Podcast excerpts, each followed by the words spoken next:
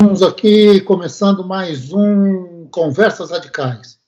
E dentro dessa nossa conversa de hoje, nós temos aqui do outro lado da linha o Hinaldo Firmino Soares, um amigo de décadas, que é professor de língua portuguesa e trabalha lá no Departamento de Linguística e Língua Portuguesa da Universidade Federal Rural de Pernambuco. Vive lá em Recife e que Uh, bom, se dispôs aqui a conversar com a gente sobre um tema absolutamente interessante, que é esta relação entre política e as artes literárias, a literatura de uma maneira geral.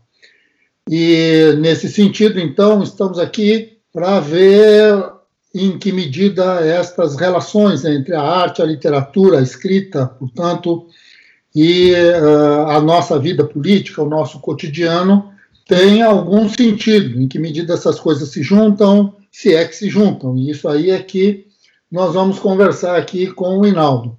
Uh, Hinaldo, uh, muito obrigado pelo, por ter aceitado o convite da gente, obrigado por estar aqui conosco. Uh, espero que você esteja bem aí, esteja tudo tranquilo. E gostaria de passar, antes de mais nada, a palavra para você, para que você se apresente aqui aos nossos ouvintes, diga um pouco um pouco sobre você mesmo, né, para que as pessoas saibam quem quem está falando e com quem elas estão ouvindo, né, ou de quem elas estão ouvindo, na verdade. Por favor, diga lá para nós, quem é você, Inaldo Firmino Soares? Ok, senhor Douglas Santos, amigo Douglas Santos, grande amigo, que bom a gente está nesse bate-papo, iniciando este bate-papo aqui. Agradeço muito a você pela iniciativa, né, pelo convite, que além de, de, de gente falar mais amplamente né, para os possíveis ouvintes, a gente falar entre nós mesmos, né, reviver momentos de grandes papos uh, desde que nos conhecemos, né?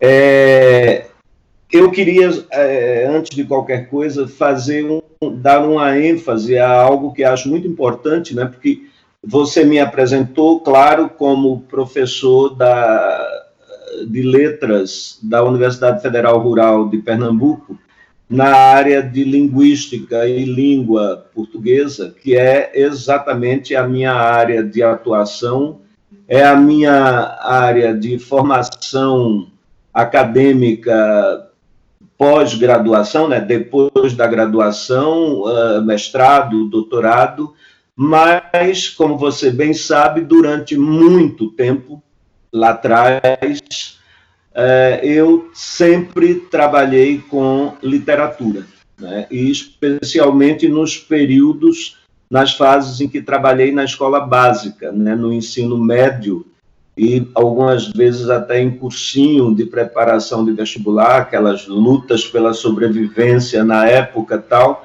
e sempre com literatura, né? A literatura sempre foi uh, o meu mote, né? O meu xodó e continua sendo, né? Eu sou da linguística academicamente falando hoje, mas sem perder de vista de maneira nenhuma o foco na literatura e na arte da palavra em geral, né? nas uh, uh, outras ramificações uh, advindas da literatura, como o cancioneiro popular, né? por exemplo, sempre me interessam, sempre me interessaram e me interessam muito. Né? Então, acho que essa conversa mexe exatamente com essa mola que eu carrego na minha respiração, que é exatamente a literatura,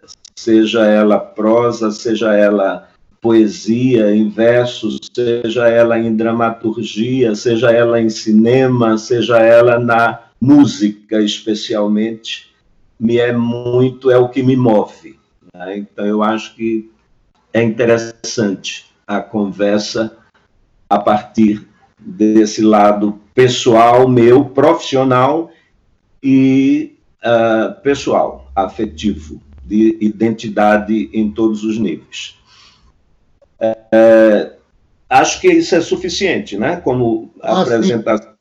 Moro aqui no Recife, evidentemente, né? Morei muito tempo em São Paulo, do início dos anos 80 até fins dos anos 90, e foi exatamente em São Paulo que nos conhecemos, né, como professores da Escola Waldorf e da Escola Rudolf Steiner, é, mas já estou de volta ao Recife há mais de 20 anos, 22 anos, por aí, por aí.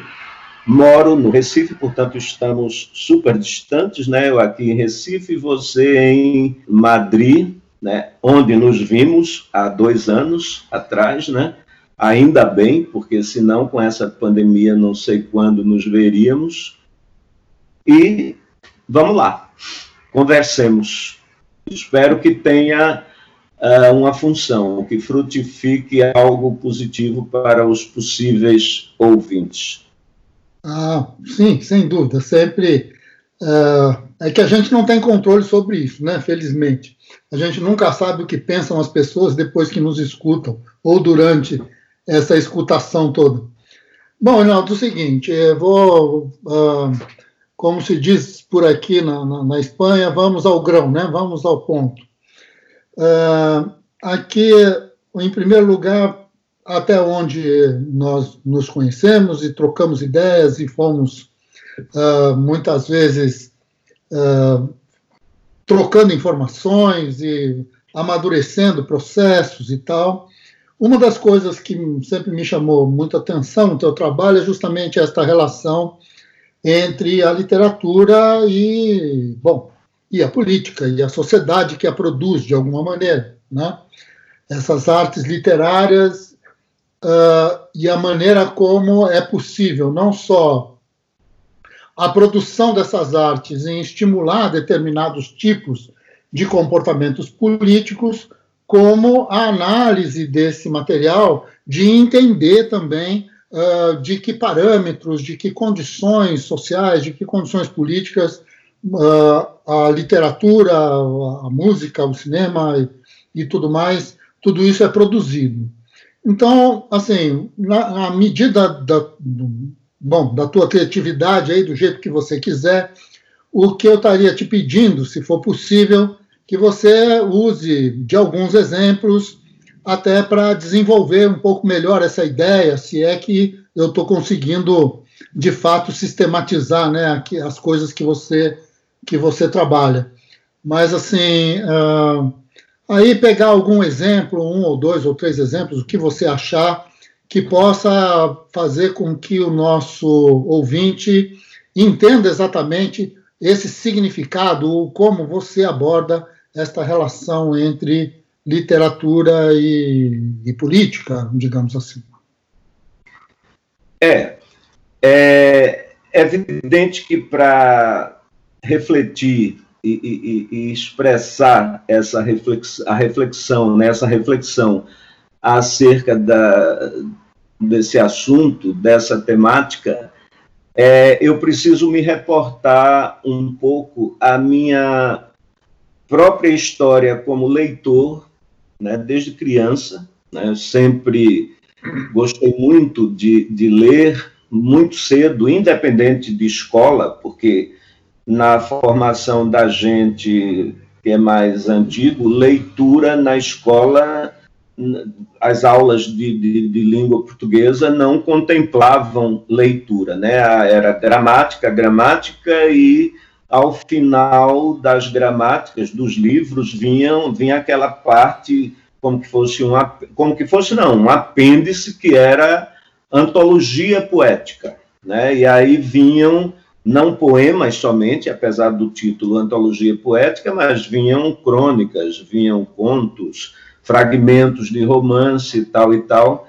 E eu, evidentemente, a parte desses livros que mais me interessava era exatamente essa esse apêndice, né? Fora as coisas todas as mais o que era tido como literatura, o que não era tido como literatura, enfim, até a Bíblia, né? Porque eu era filho de, de, protestantes, então até ler a Bíblia de cabo a rabo, ler a Bíblia para o meu pai, no colo do meu pai, pequenininho, tal e tal, feito o menino do tambor. Então eu sempre fui uma pessoa que li desde muito cedo e sem consciência, sem algo muito claro, né? Porque eu não tinha a formação toda, mesmo no colégio, né? mesmo tendo feito clássico, porque eu não fiz científico, eu fiz clássico, e você sabe o que significava isso na época, né? A gente tinha uma divisão quando entrava no, no chamado ensino médio hoje, quem ia fazer área de saúde, medicina, ia para um, o científico, quem ia fazer engenharia, ia para o científico, quem ia para as humanas, para as sociais, fazia o clássico, né? E, claro, todo voltado para as humanidades, para as línguas, para as sociais tal. E eu sempre fui essa pessoa que li muito e só depois, uh, já na vida acadêmica, é que eu comecei a perceber que eu carregava inconscientemente uh, dentro de mim, enquanto leitor, a importância dessa relação entre o que lia e o que isso refletia e analisava e discutia e levava a pensar sobre a realidade. Né? Eu sempre fui aquele que não era consciente, não era uh, intelectual a coisa, né? era intuitivamente aquele leitor que sempre estava, por isso que eu chamo do menino do tambor, aquele menininho do filme, né, o menino do tambor, era lendo as coisas e fazendo a articulação dessas coisas todas com a realidade, com o entorno, evidentemente com a realidade mais imediata, né, com a minha realidade mais imediata, da rua, dos colegas, dos amigos, da família tal. Então, isso sempre se deu comigo, e principalmente, inclusive, com música. Né? Eu fui uma criança sempre uh, criado numa, num ambiente em que uh, era muito rádio, muita música no rádio, uma mãe que adorava cantar, uma irmã mais velha que adorava cantar tal. Então, as canções todas de que me lembro até hoje, e todas as outras que foram me chegando no decorrer da minha existência, eu sempre associava com o entorno, né? Era muito mais relacionado às coisas todas com o entorno, com o social, do que propriamente comigo mesmo, nos sentimentos, nas subjetividades, no eu, tal e tal. Não, era sempre. Então, era algo bem natural. Quando entrei na universidade, nos anos 70, meados dos anos 70, para fazer letras, uh, eu tive o, o, o, o privilégio né, de ter uma professora que se virou a minha grande amiga, que infelizmente partiu há dois anos, vai fazer dois anos agora no meio do ano, uh, Teca Carlos, Terezinha Carlos, que, apesar de predominar na formação em letras a linha mais estruturalista, formalista, no sentido de a literatura sendo vista é, por si mesma, enquanto linguagem, enquanto estrutura, enquanto forma, a, a vida do autor, né, o lugar de onde o autor falava, tal e tal, isso não interessava. Interessava o texto por si mesmo, a estrutura da linguagem e tal e tal, mesmo quando a gente avançou para o formalismo, mas era o próprio nome já diz, né? Estruturalismo, formalismo, tal. E aí, de repente, a gente começa a ter aula com Terezinha e veio no bojo dessas aulas, veio no bojo não, era o bojo, era a essência das aulas, exatamente a articulação literatura e sociedade.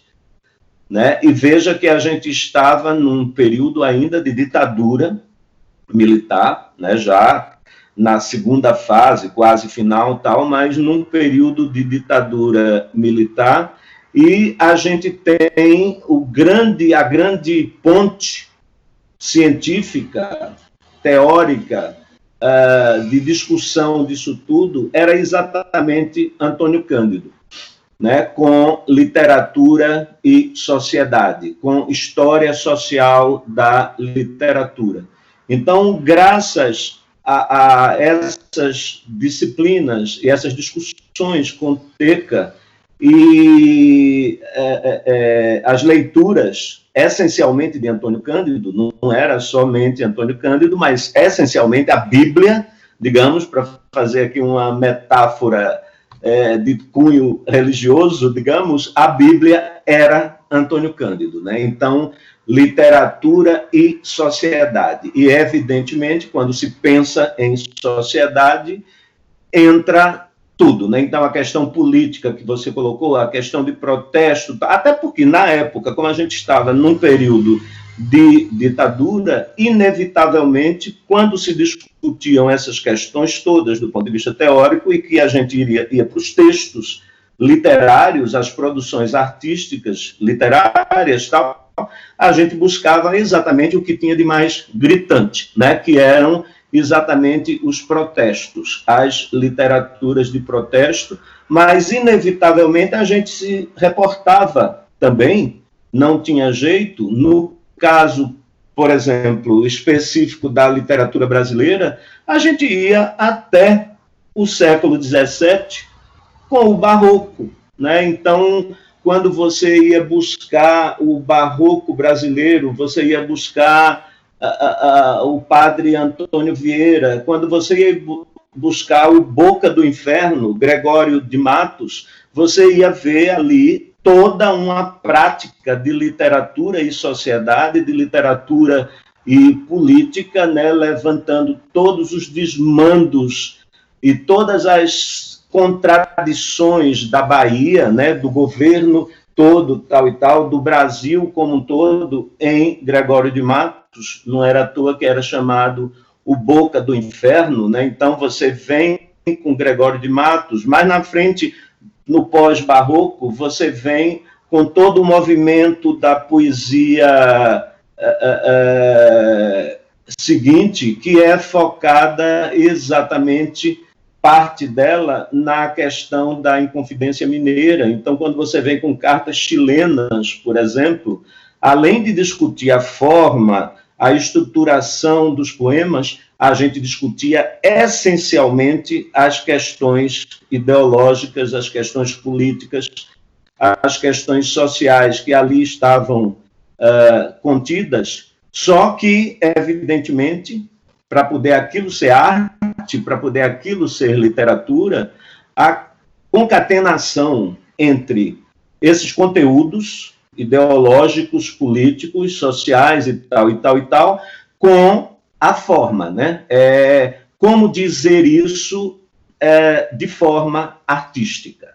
Porque é evidentemente que todas as questões sociais, todas as questões políticas e tais e tais e tais, todas as linhas, sejam, ela, uh, sejam elas do, do lado de cá, do lado de lá, do meio, do mais ou menos tal e tal, a, a, a história né, conta depois, concomitantemente, a, o jornalismo conta, né, e nessa época que eu me reporto, era o jornalismo escrito, essencialmente, que é o que a gente tinha, né? O jornal diário e as revistas semanais, essencialmente, algumas mensais, uh, rádio, né? jornalismo de escuta né? no rádio, e a televisão, né? começando tal e tal, claro, quem não era de classe média bem estabelecida, necessariamente não tinha televisão ainda, tal, mas a gente com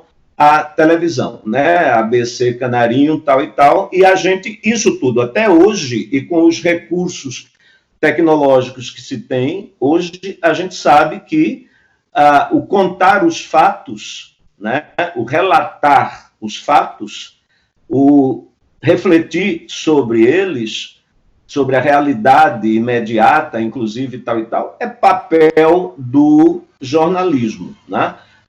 A literatura, ela faz isso tudo, né?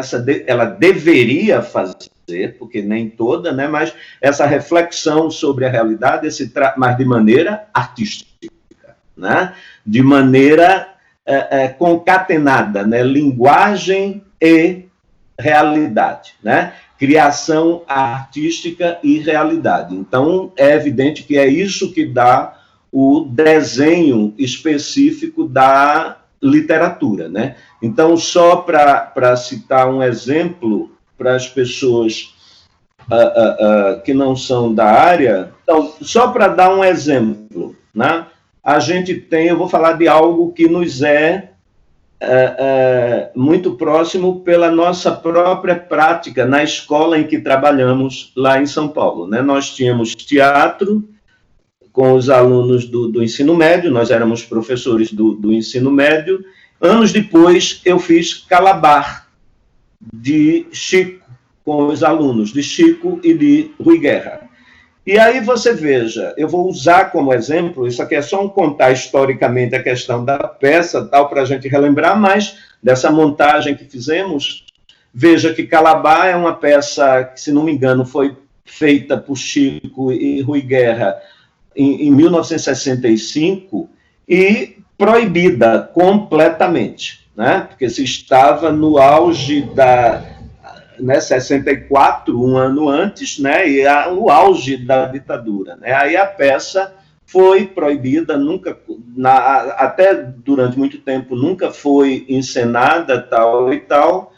E você tem, enfim, Calabar, que é um musical, né, um, uma dramaturgia musical, como são as peças de Chico, né, como Gota d'Água também, tal, claro, até pela história dele como compositor, né, como então você tem um musical é, cuja temática é exatamente a de Calabar, que é tido oficialmente pela história do Brasil como o traidor, né, porque durante as invasões holandesas ele opta por ficar pelo, do lado dos holandeses e não dos portugueses. E ele é condenado e mor, morto, né, esquartejado em praça pública, tal e tal.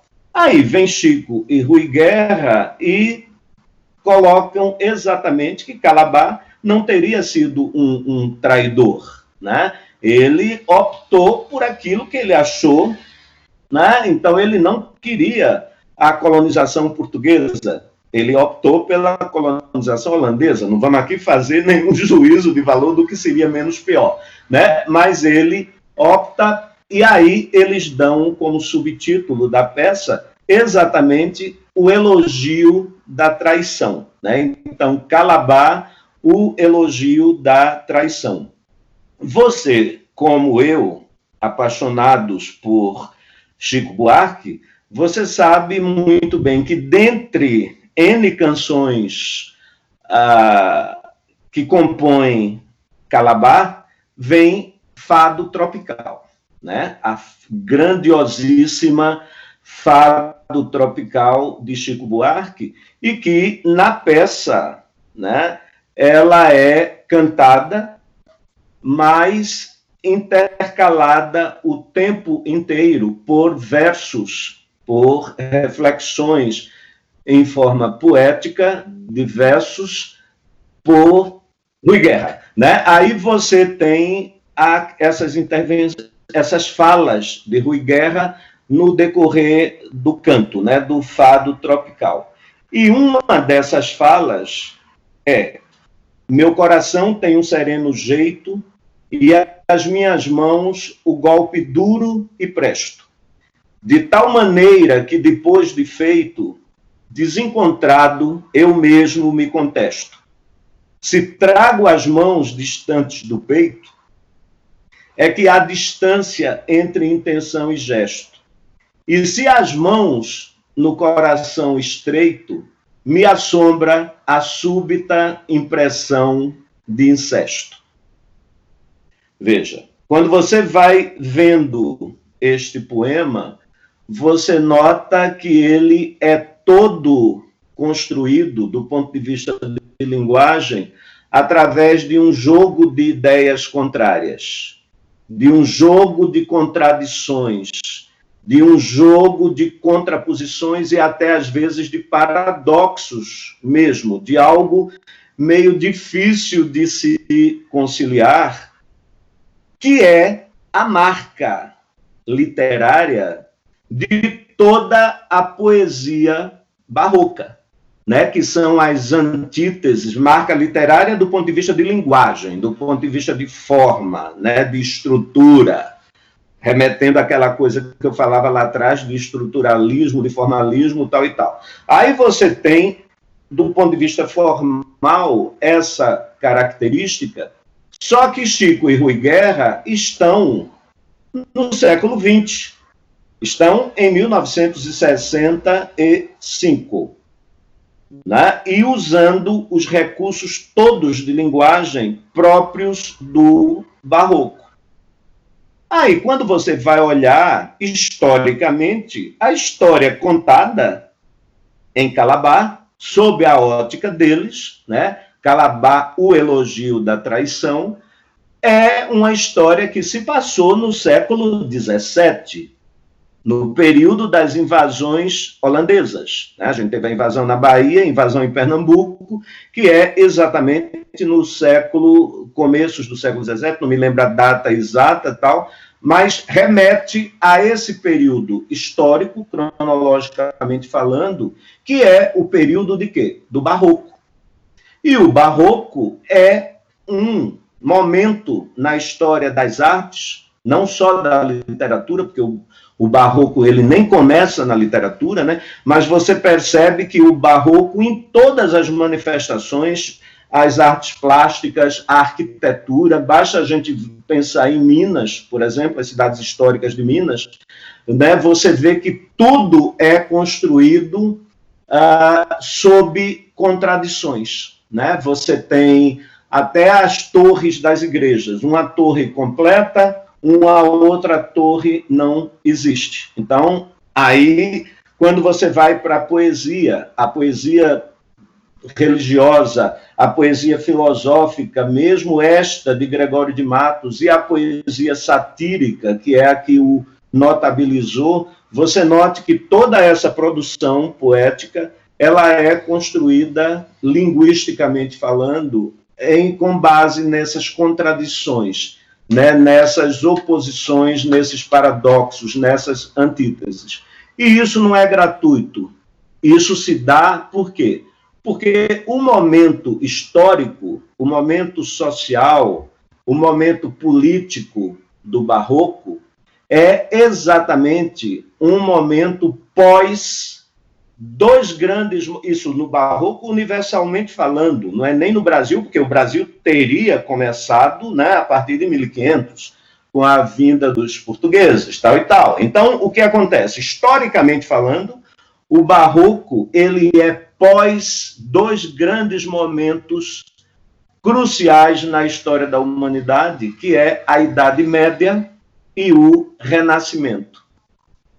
E Momentos, portanto, que de, têm seus pontos em comum tal, mas que, falando genericamente, são diametralmente opostos. Né? Então, todas as reflexões que se desenvolviam na Idade Média, tudo que se fazia, tudo que se produzia, a própria relação com a igreja, com o divino, com o religioso, tal e tal. Aí você vem o Renascimento com toda uma linha mais racionalista, mais materialista, entre aspas, a ciência, a defesa da ciência, tal e tal, a arte mais racional, aí de repente você vem o barroco e ele tenta fazer confluírem essas tendências várias tidas como opostas, né, que são características do homem e dos tempos e tal e tal. Então, o barroco se manifesta na linguagem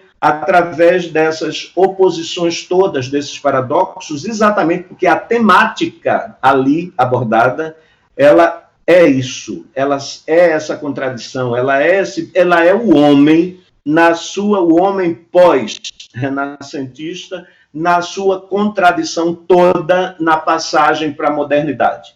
Aí veja, Chico e Rui Guerra, quando fazem Calabar, o que, que fazem? Né? Eles pegam exatamente uma temática histórica que teria se dado num período artístico do Barroco, e eles constroem o espetáculo, o texto todo do espetáculo, especialmente a parte que é falada, né? Então, eu, a, a meu ver, é, essa relação com a sociedade, com a política, com o entorno, ela precisa, ela tem que estar é, de uma forma ou de outra, seja mais subjetiva, menos subjetiva, tal e tal, uh, mas ela tem que ser arte antes de qualquer coisa. Ela não pode ser documental somente, jornalística, informativa, relato.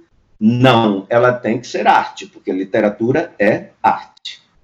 Muito bom. Uh, deixa eu uh, dar uma centrada aqui em cima de dois exemplos que, se você puder trabalhar um pouco sobre eles, ou... mas nesses últimos dias, uma coisa que eu tenho visto uh, na imprensa brasileira é a necessidade de que, uh, ou a possibilidade, não é, de que a, a sociedade brasileira tenha que se submeter a uma espécie de lockdown. Uh, e, portanto, ficar guardado dentro de casa numa expressão absolutamente americana, inglesa. Né? Uhum. E, uh, ao ver essa, essa, essa expressão sendo usada com tanta naturalidade, me veio, me veio à mente a figura clássica de Ariano Suassuna e a sua defesa intransigente da língua portuguesa, com características até de um nacionalismo quase que religioso, ou talvez até mais do que religioso.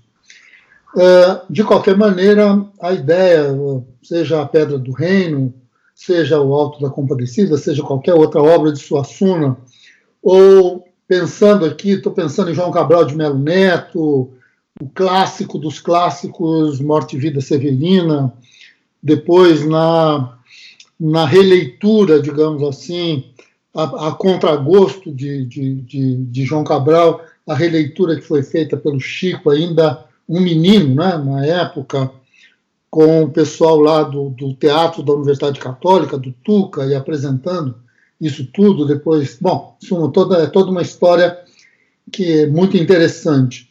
E que vem aí de Pernambuco, né? quer dizer, essa, essa, essas leituras. Então, gostaria, se, se você puder, e nesses últimos tempos, uh, existem ou surgem né, em Pernambuco uma série de movimentos uh, importantes do ponto de vista do cancioneiro popular, não é assim? Acho que inclusive esse movimento todo era mais ou menos próximo da sua casa aí na Brasília Teimosa, alguma coisa assim. Mas de qualquer maneira, a, a ideia de uma de uma música nova, de uma música que pudesse também fazer uma leitura da sociedade, e que uh, uh, a produção literária pernambucana ela tem os seus verdadeiros clássicos, né? Ela simplesmente define muito do que acontece no Brasil, principalmente a partir do século XIX. Você poderia comentar alguma coisa em relação a isso, não? Olha, eu, eu poderia, sob a minha ótica, né, sob o meu olhar, que não significa que é, né, é o meu ponto de vista acerca dessas questões todas uh, e dessa movimentação toda uh, que se gerou a partir de algumas colocações de Ariano Suassuna. Né? Ariano Suassuna, para quem eu tiro o chapéu, para quem eu ponho o tapete, tal e tal, mas tenho algumas posições, é, algumas restrições a algumas posições dele. Né? A, a, a, produção dele maravilhosa, as aulas dele, né? eu cheguei a assistir lá nos anos 70 algumas falas de Ariano, enfim, é maravilhoso, né? É, né? Não é aquele foi, né? É, é um artista, é uma, alguém que produziu e que, portanto, já, já passou para o lado de cima, já morreu, mas ele é, né? Porque se eternizou na sua obra, né? É, quando eu, há 22 anos, esse de quem você diz que morreu, você fala que morreu, ele morreu mais ou menos no período uh, em que eu voltei de São Paulo para cá. Eu voltei há 22 anos. E eu estava por fora do que se produzia culturalmente no cancioneiro daqui, tal e tal, na música produzida aqui, até porque eu estava muito envolvido com as produções lá de São Paulo, com as coisas de vanguarda que se faziam tal e tal, as descobertas todas.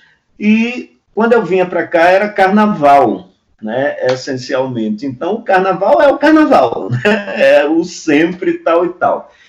Eu via algumas coisas desse, que eu não vou dizer o nome agora, daí fazer um suspense, mas não tanto quanto, quando, não tanto quanto quando vim morar aqui, que foi exatamente quando ele morreu.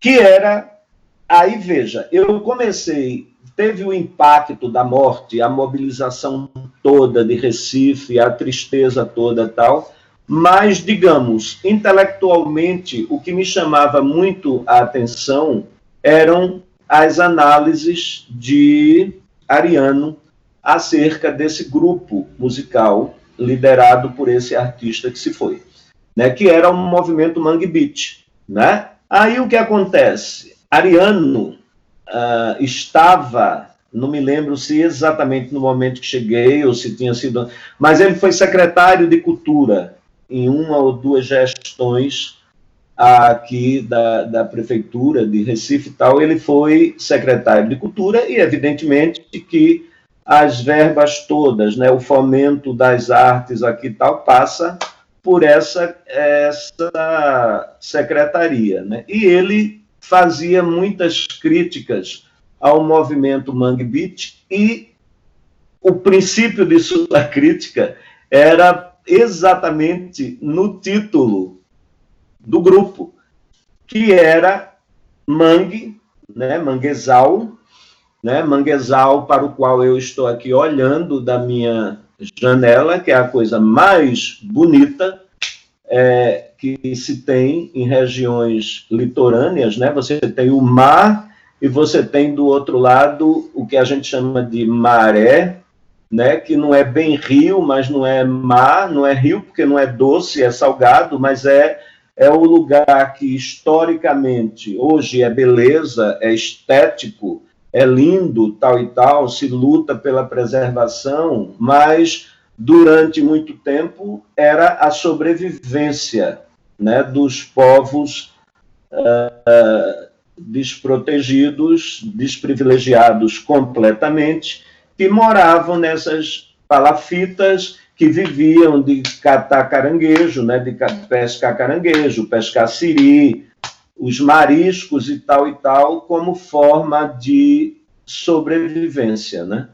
E o movimento Mangue Beach, ele vem exatamente pegar essa questão, essa denúncia social com relação a essas populações ribeirinhas cujo meio de vida único de sobrevivência é exatamente esse de que falei, nessas regiões precariamente tal e tal, uh, ele traz essa temática social, política, né, econômica dos desprivilegiados para analisar na sua música, mas ele faz isso no, na batida do rock, mas a batida do rock juntamente com a batida do maracatu.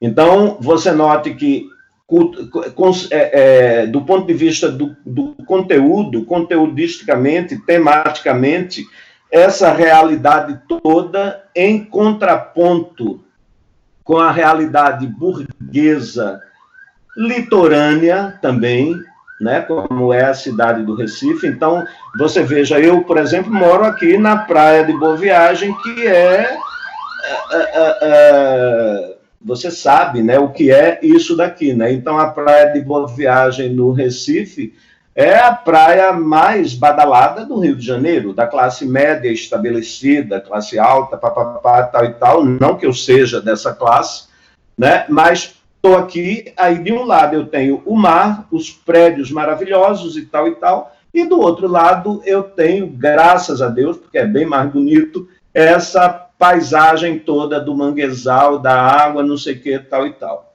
Aí você tem esse confronto né, social gritante, né, como é no Rio de Janeiro, a favela. Né? Você tem a, a, a, os bairros da, da, da, do mar, né, ali perto da praia, tal e tal, e no fundo você tem bem próximo a favela, né, que muitas vezes é na janela do apartamento você está tendo aquele morro, aquela favela tal. Aqui no Recife você tem a mesma coisa sem os morros, né? Você tem uh, uh, três avenidas, Avenida Beira-Mar, Segunda Avenida, Terceira Avenida, a partir daí o povo, né? E aí o movimento Mangue Beat, ele pega exatamente isso, né? Esse confronto, essa, essa concomitância de, de, de gente completamente oposta, né? Os privilegiados e os negados, os não vistos, os à margem completamente e fazendo a análise disso tudo através da música. E aí o que ele faz? Na questão melódica, instrumental, né? Não entendo muito, de, não entendo nada, né, dessa questão de música desse ponto de vista, né? Mas dá para um pouco dá um pouco dá para refletir, né? Você tem a, a, a o, o, o, maracatu, né? O maracatu, o batuque do, dos tambores no maracatu, que é coisa de quem? Do negro, né, da cultura negra, da cultura afro, que durante muito tempo, é, hoje em dia virou coisa chique da burguesia, classe média, alta, branca, universitária, tal e tal, tá todo mundo tocando maracatu nos carnavais, não sei o que, tal e tal, mas durante muito tempo, marginália total na minha infância, por exemplo, porque maracatu era coisa de negro, maracatu era coisa de terreiro de umbanda, maracatu, enfim, né? Tudo à margem, coisa de pobre, tal e tal. Então isso não contava. Ele pega isso, esse som dos maracatus e tal e tal, dos batuques, e ele junta com o rock, e é esse o som que ele vai fazer. E as letras dessa denúncia toda que eu já apontei. Veja, isso de alguma maneira remete àquela música Maracatu Atômico, que a gente bem conhece, de Gil, tal e tal. Inclusive, eles gravaram, eles gravaram junto com Gil. Gil fazia participações, shows junto com eles, eles participavam de show de Gil aqui, tal e tal. Então, você nota que tudo, e aí eles vêm com a outra característica interessante, que é a fusão da língua portuguesa no título, a, o mangue, né, que remete a isso tudo que eu já coloquei socialmente, é com beat, a expressão americana, a expressão do inglês. E aí, Ariano já começava por aí, a meter o pau a, contra essa questão toda. Né? Veja, é algo a se refletir, porque a gente sabe na história da, da música brasileira, quando a gente pega o próprio tropicalismo, e as fusões que o tropicalismo fazia dos sons mais nativos, dos sons mais uh, primitivos brasileiros, com a questão do rock, a fusão toda. Quando a gente pensa uh, no movimento da guitarra elétrica, por exemplo, que era negado completamente, né? Aí de repente, pouco a pouco se vai lutando e se consegue. Quando a gente pensa num trabalho desenvolvido hoje com tranquilidade, porque hoje não se fica se levantando mais questão sobre isso, mas com pernambucanos como é, é, Elba, que é paraibana, mas adotada e, e, que se diz pernambucana, o trabalho que Elba faz, o trabalho que Alceu faz. É, aí você tem essas pessoas todas, tem uma, um uma coisa, uma marca na sua música, que é exatamente essa fusão dos instrumentos né, tradicionais do povo simples, sempre marginalizados, das temáticas tal e tal, com a as coisas contemporâneas, as coisas, enfim. O movimento Mangue Beat, ele é muito nessa linha, ele é muito não, ele é isso que eu não conhecia na época, né? Eu fui tomando consciência, como disse, pela mobilização de tristeza das pessoas e dos jovens aqui no, no, no Recife, quando eu cheguei e a morte dele, é, e depois vendo nos shows de rua, que aconteciam muito, porque na época o, o prefeito de Recife, João Paulo, que era um, ficou duas gestões pelo PT tal e tal,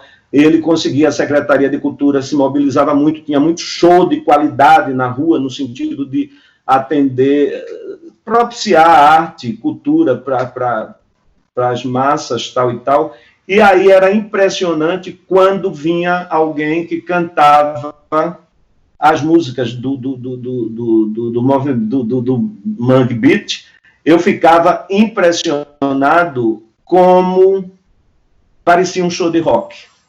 Como as pessoas pulavam, os jovens, e na época eu estava com 42 anos, por aí, 43, eu conseguia fazer aquilo também ainda. Eu pulava muito, era tipo pular mais de um metro assim, e rock, pauleira, tal e tal, com temáticas sociais nossas, locais, de crítica, de denúncia, com o batuque do maracatu. Aí você pega a própria música Maracatu Atômico, que eles foram eles aqui que tornaram acessível essa música para as grandes massas de Pernambuco, de Recife e de Pernambuco, porque maracatu atômico era o quê? Era a música das elites intelectuais, né? dos nossos grupinhos de bom gosto de música, papapá, papapá, que ah, refinados, intelectuais, que não sei o que, tal e tal, não era coisa de... E o movimento Mangue Beat, ele teve esse propósito. É uma pena que o menino parece que foi uma missão né? Porque ele tinha vinte e poucos anos e se foi. E aí eram essas críticas todas uh, que, que Ariano fazia a esse movimento. Não sei se respondi a sua pergunta, o seu comentário. Você só esqueceu de falar o nome do Chico Sainz, mas tudo bem, está tudo certo. Ah, uh, você só queria o nome, era? Não, é que você, você ia manter o, o, um pouco da, como se fala, da tensão, né, que envolve o fato de eu não ter me lembrado o nome dele, mas assim, aí que você ia dizer isso só no final, aí você terminou e não falou. Então eu estou aqui uh, marcando, né? Bom, uh, querido, o seguinte... Eu posso perguntar uma coisa? Diga. Você que está aí perguntando, mas eu posso perguntar, o que é que você acha hum. disso tudo? a partir dessas minhas considerações em relação ao Mangue Beat e às posições de, de Ariano e a própria expressão do inglês que agora é, está sendo usada para essa intimação de paralisação necessária de tudo para que as pessoas não se aglomerem mais. É, bom, acho que são duas coisas é, muito diferentes. Né? É. uma coisa é uma expressão artística e principalmente porque uh, quando a gente pensa do ponto de vista de Pernambuco, de Recife fundamentalmente, e essa coisa com o mangue, o mangue ele é um, digamos, é quase que um referencial geográfico fundamental para uma parte considerável da produção literária, da produção artística. Você, uh, até o próprio Morte e Vida Severina, quando termina, termina exatamente no mangue, né?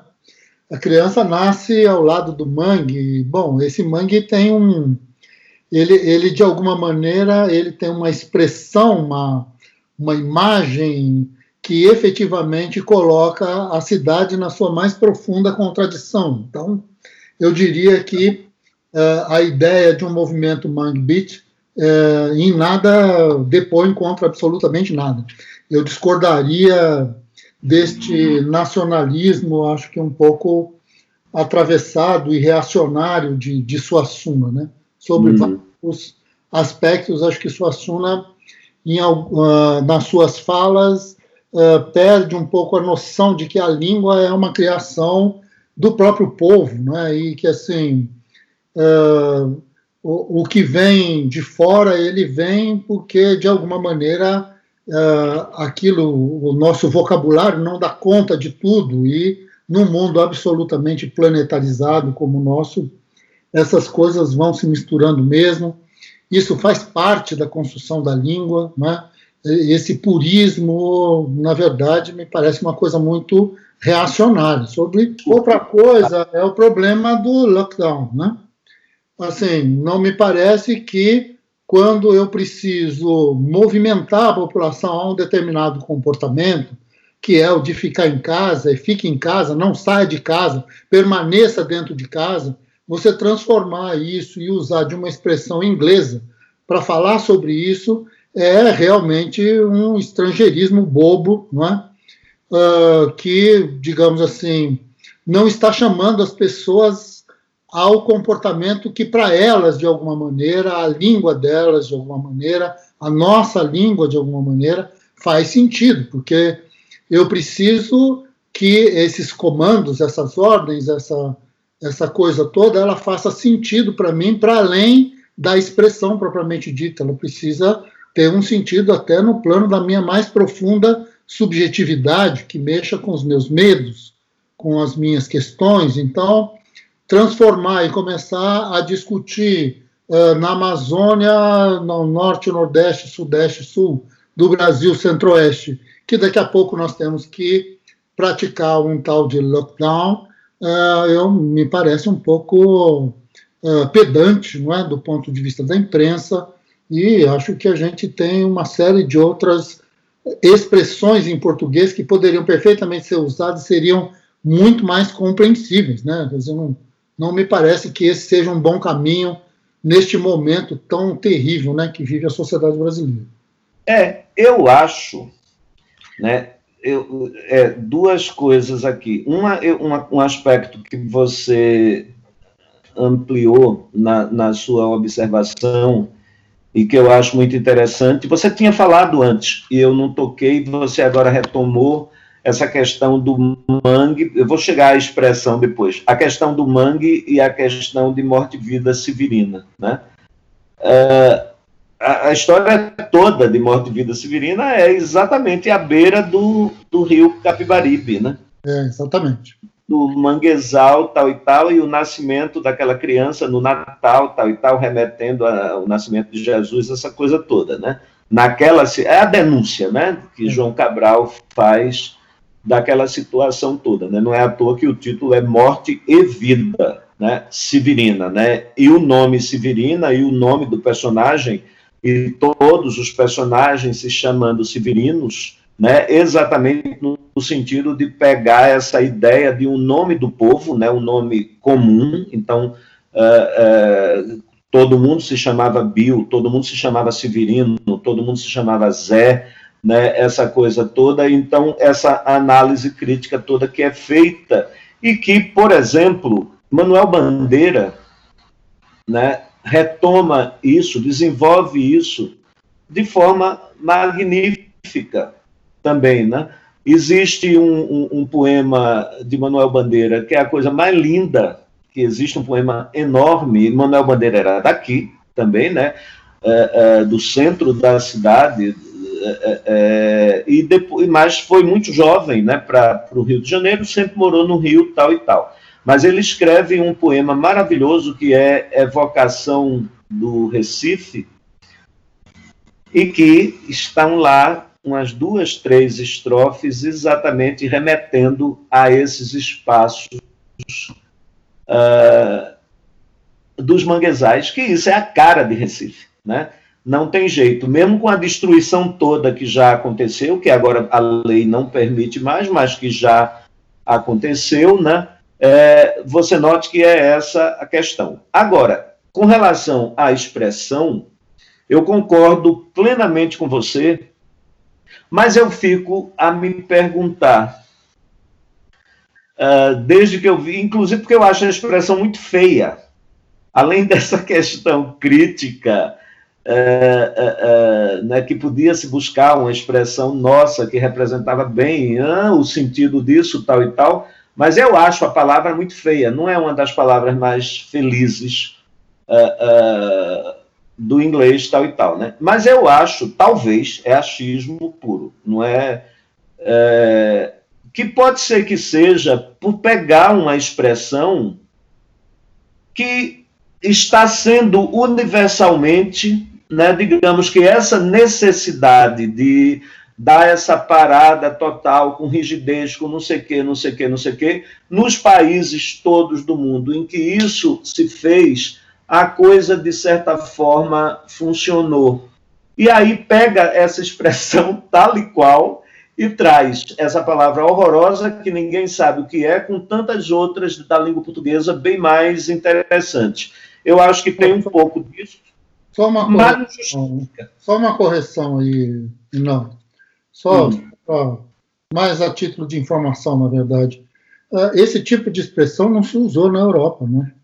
Ah, não se usou. Não, imagina. Aqui, ah, aqui na Espanha, fica em casa, é bom. E, Usou a expressão é. mais não. explícita do, pá, né, do diálogo, da proximidade mesmo. Estados Unidos, e bom, é, ah, isso aí é um, é um mimetismo, isso é uma coisa louca, né? Essas coisas não se usaram aqui, não. As pessoas de algum. Ah. Uh, ué, você vai dar um, um comando que está associado a uma profunda tragédia humana, não é? E você vai usar um, um, uma palavra que nunca ninguém ouviu, é isso mesmo, é assim mesmo que tem que funcionar. Então, assim, isso está no campo do absurdo, não é? Acho que do absurdo da imprensa, do modismo idiota, não é? Porque, na verdade, nós estamos falando com as pessoas, estamos. Porque, assim, seja aqui eh, com limites e, e, e, a tragédia tem expressões muito diferentes aqui do que no Brasil, mas você ficar em casa é nesse momento aqui ou em qualquer lugar do mundo é o desemprego, é a dificuldade, é a dependência do Estado, é a presença da polícia na rua, é as pessoas que você conhece, os seus velhos, os seus avós, eles começam a morrer de uma, uma quantidade absurda e você não pode sair, você vira prisioneiro da tua casa, está vivendo uma tragédia, não é? E você usar uma palavra desse tipo para identificar um comando, isso é isso é uma, uma, estupidez, no mínimo, eu diria, não é? Quer dizer, é, eu não, eu não, quando eu fiz o, o comentário foi assim de imediato, porque realmente eu não, não tinha pensado na, na, na, na, na expressão porque eu estou, para além disso, pensando na situação, né? Não estava muito pensando, mas acho que tem sentido mesmo isso que você está dizendo, até porque, se você for olhar uma expressão como fique em casa, cuide-se, não sei o que, tal e tal, eu acho que esse imperativo, veja que não é fica em casa e pá, mete o tu porque nós nordestinos usamos muito tu, né, no lugar do você.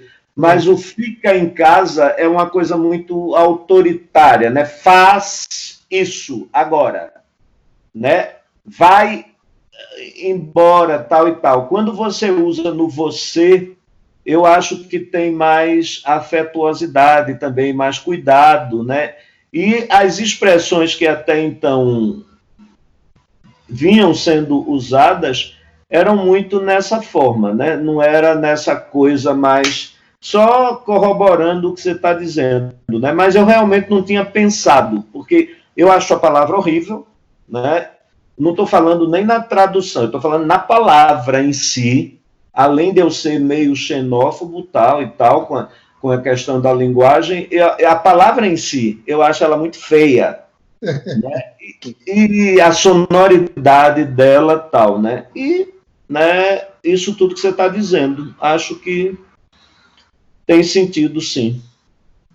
Bom, querido, é o seguinte, precisamos ir encerrando aqui, uh, e para encerrar e não, não perder o, uh, o ritmo das coisas, a todos os, os entrevistados que te antecederam, uh, eu peço que faça aí dois, três minutos aí uma, um comentário sobre essa situação mais recente, principalmente no Brasil, de domínio dessas tais dessas pós-verdades, essas coisas malucas e que de alguma maneira estão sempre uh, reverberando, digamos assim, dentro das nossas salas de aula, do nosso trabalho, do trabalho do pesquisador, do trabalho do conhecimento científico e tudo mais. Então, uh, eu queria uh, já me despedindo aqui, te agradecer muito, né, pelas tuas palavras, pela tua disponibilidade né, e dizer que assim que for publicado eu te conto, né, e se houver algum comentário, alguma coisa, algum pedido, sem dúvida nenhuma, te mando. E aí uhum. uh, peço a você que, se você puder fazer algum comentário sobre esse mundo da, da, das opiniões, né, do, do, das terras planas e coisas do gênero, e aí, bom, aí as suas, as suas palavras aí finais, o que você achar que, que seria importante para as pessoas aí acompanharem.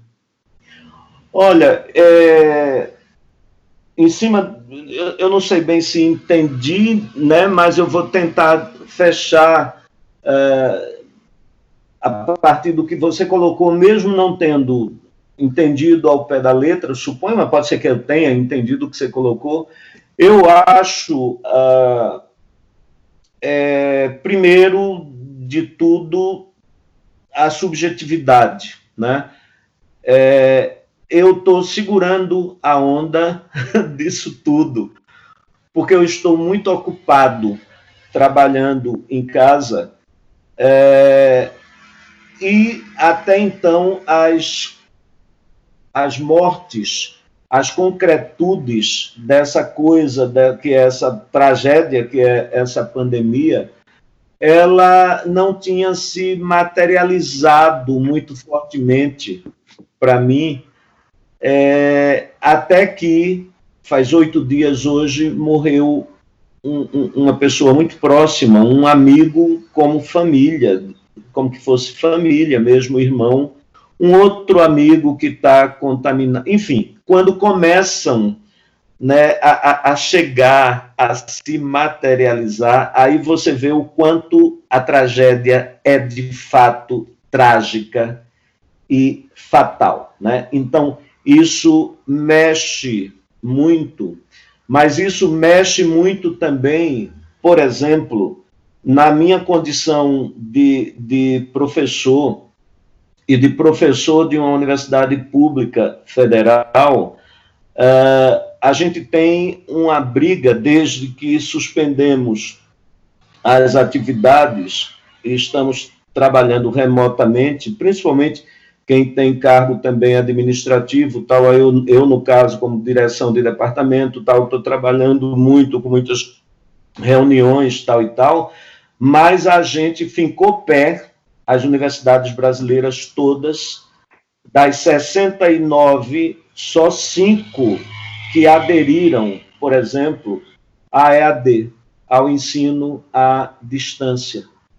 E todas as outras uh, 69 menos 5, 64, seguramos e não cedemos de maneira nenhuma, porque é, fazer ensino à distância nesse período de pandemia é passar por cima de todas as diferenças sociais que a gente tem Brasil afora, e aí eu pego o foco que conheço mais, que é a minha própria universidade. Quantos e quantos e quantos alunos se tem sem a menor condição econômica de acesso à internet, de acesso a computador, tal, seja porque não tem o aparelho, seja porque na região em que, enfim, mil coisas que têm tudo a ver com a situação econômica, mesmo que todos tenham celular, né? Mas para outras coisas mais não se tem.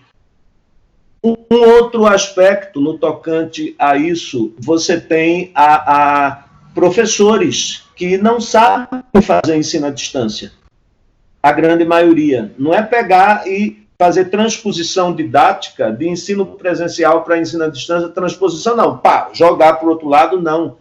São outras, outros recursos, como fazer isso tudo. Então, você tem esse problema. Então, você note que isso é uma preocupação muito grande e que a coisa está se estendendo de maneira tal, porque na contramão disso tudo, você tem a vida. Imagine um aluno que iria se formar agora no meio do ano. Parou. O que vai se formar no fim, que iria no fim. Então, e a partir de agora, como é que continua? Como é que a gente se arregimenta se para isso tudo? Outra questão que não é com relação ao trabalho.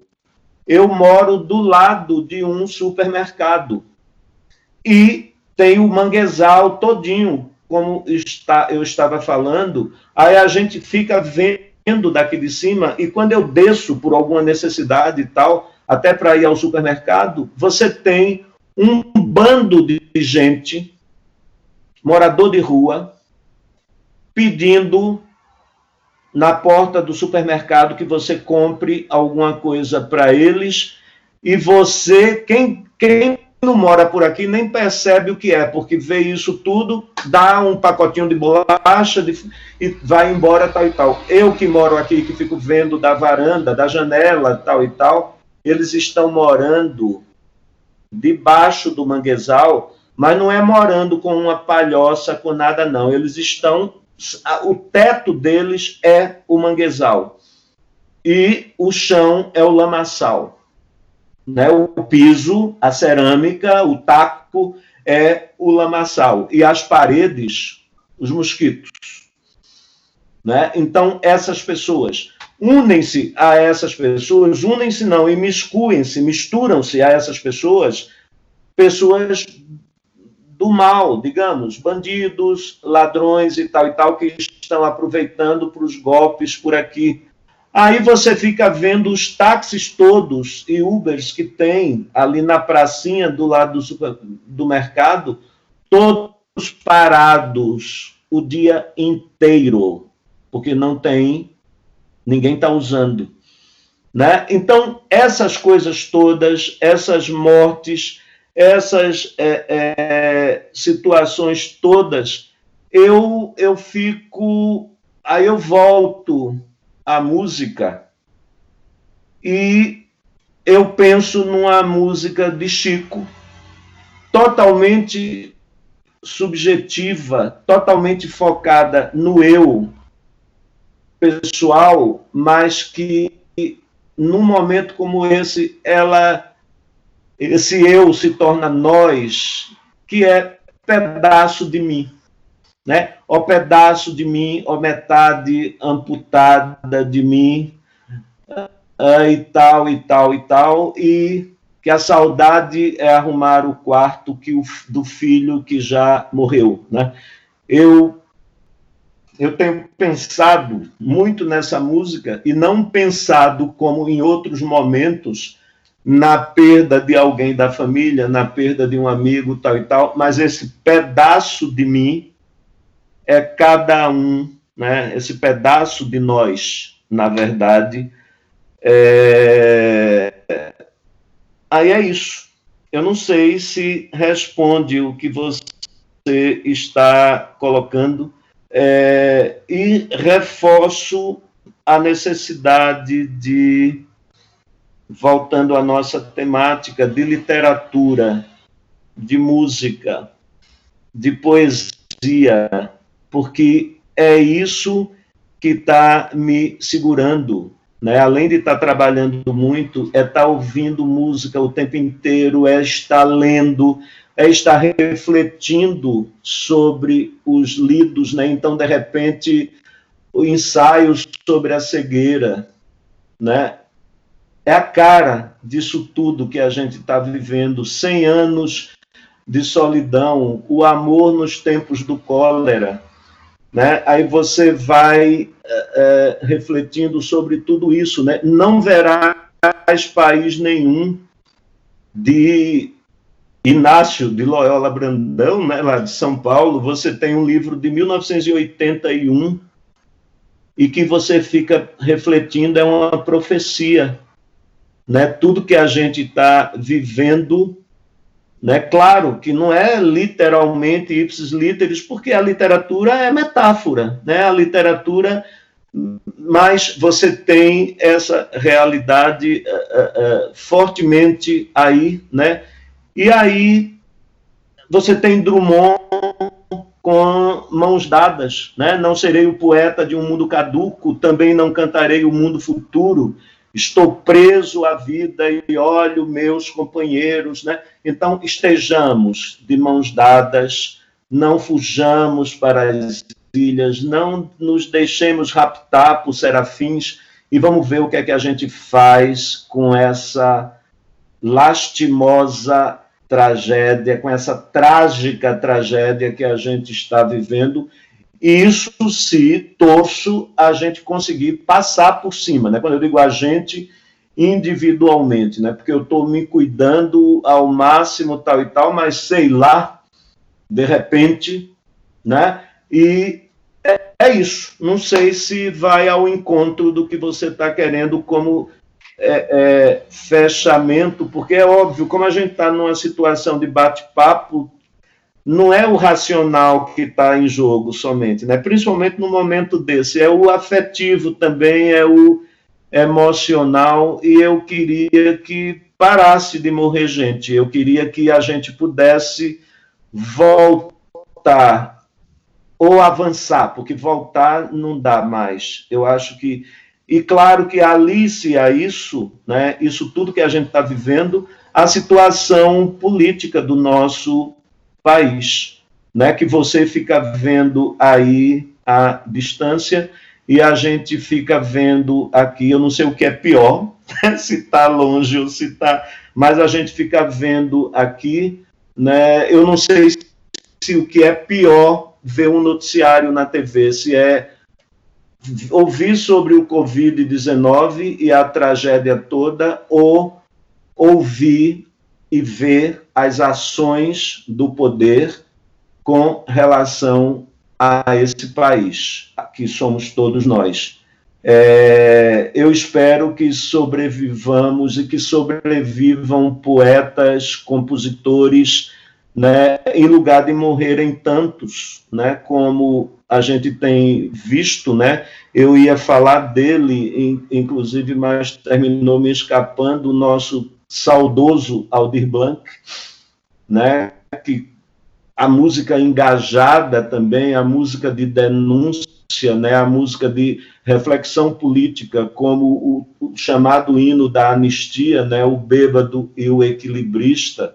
Uh, aí você tem aquele o mestre sala uh, dos mestres, dele também com, com, com, com João Bosco, que remete à revolta da Chibata, né, aquela revolta toda dos marinheiros no Rio de Janeiro contra a Marinha, contra o preconceito, contra os desmandos, contra a exploração, a violência com relação aos negros, tal e tal. Aí você tem aquela música maravilhosa, né, o mestre Sala dos Mestres, fazendo a denúncia disso tudo, e a mais popular, mais conhecida de todo mundo, né, que é o bêbado e o equilibrista, você tem como nossos pais, de Belchior, também imortalizada, notabilizada na voz de Elis também.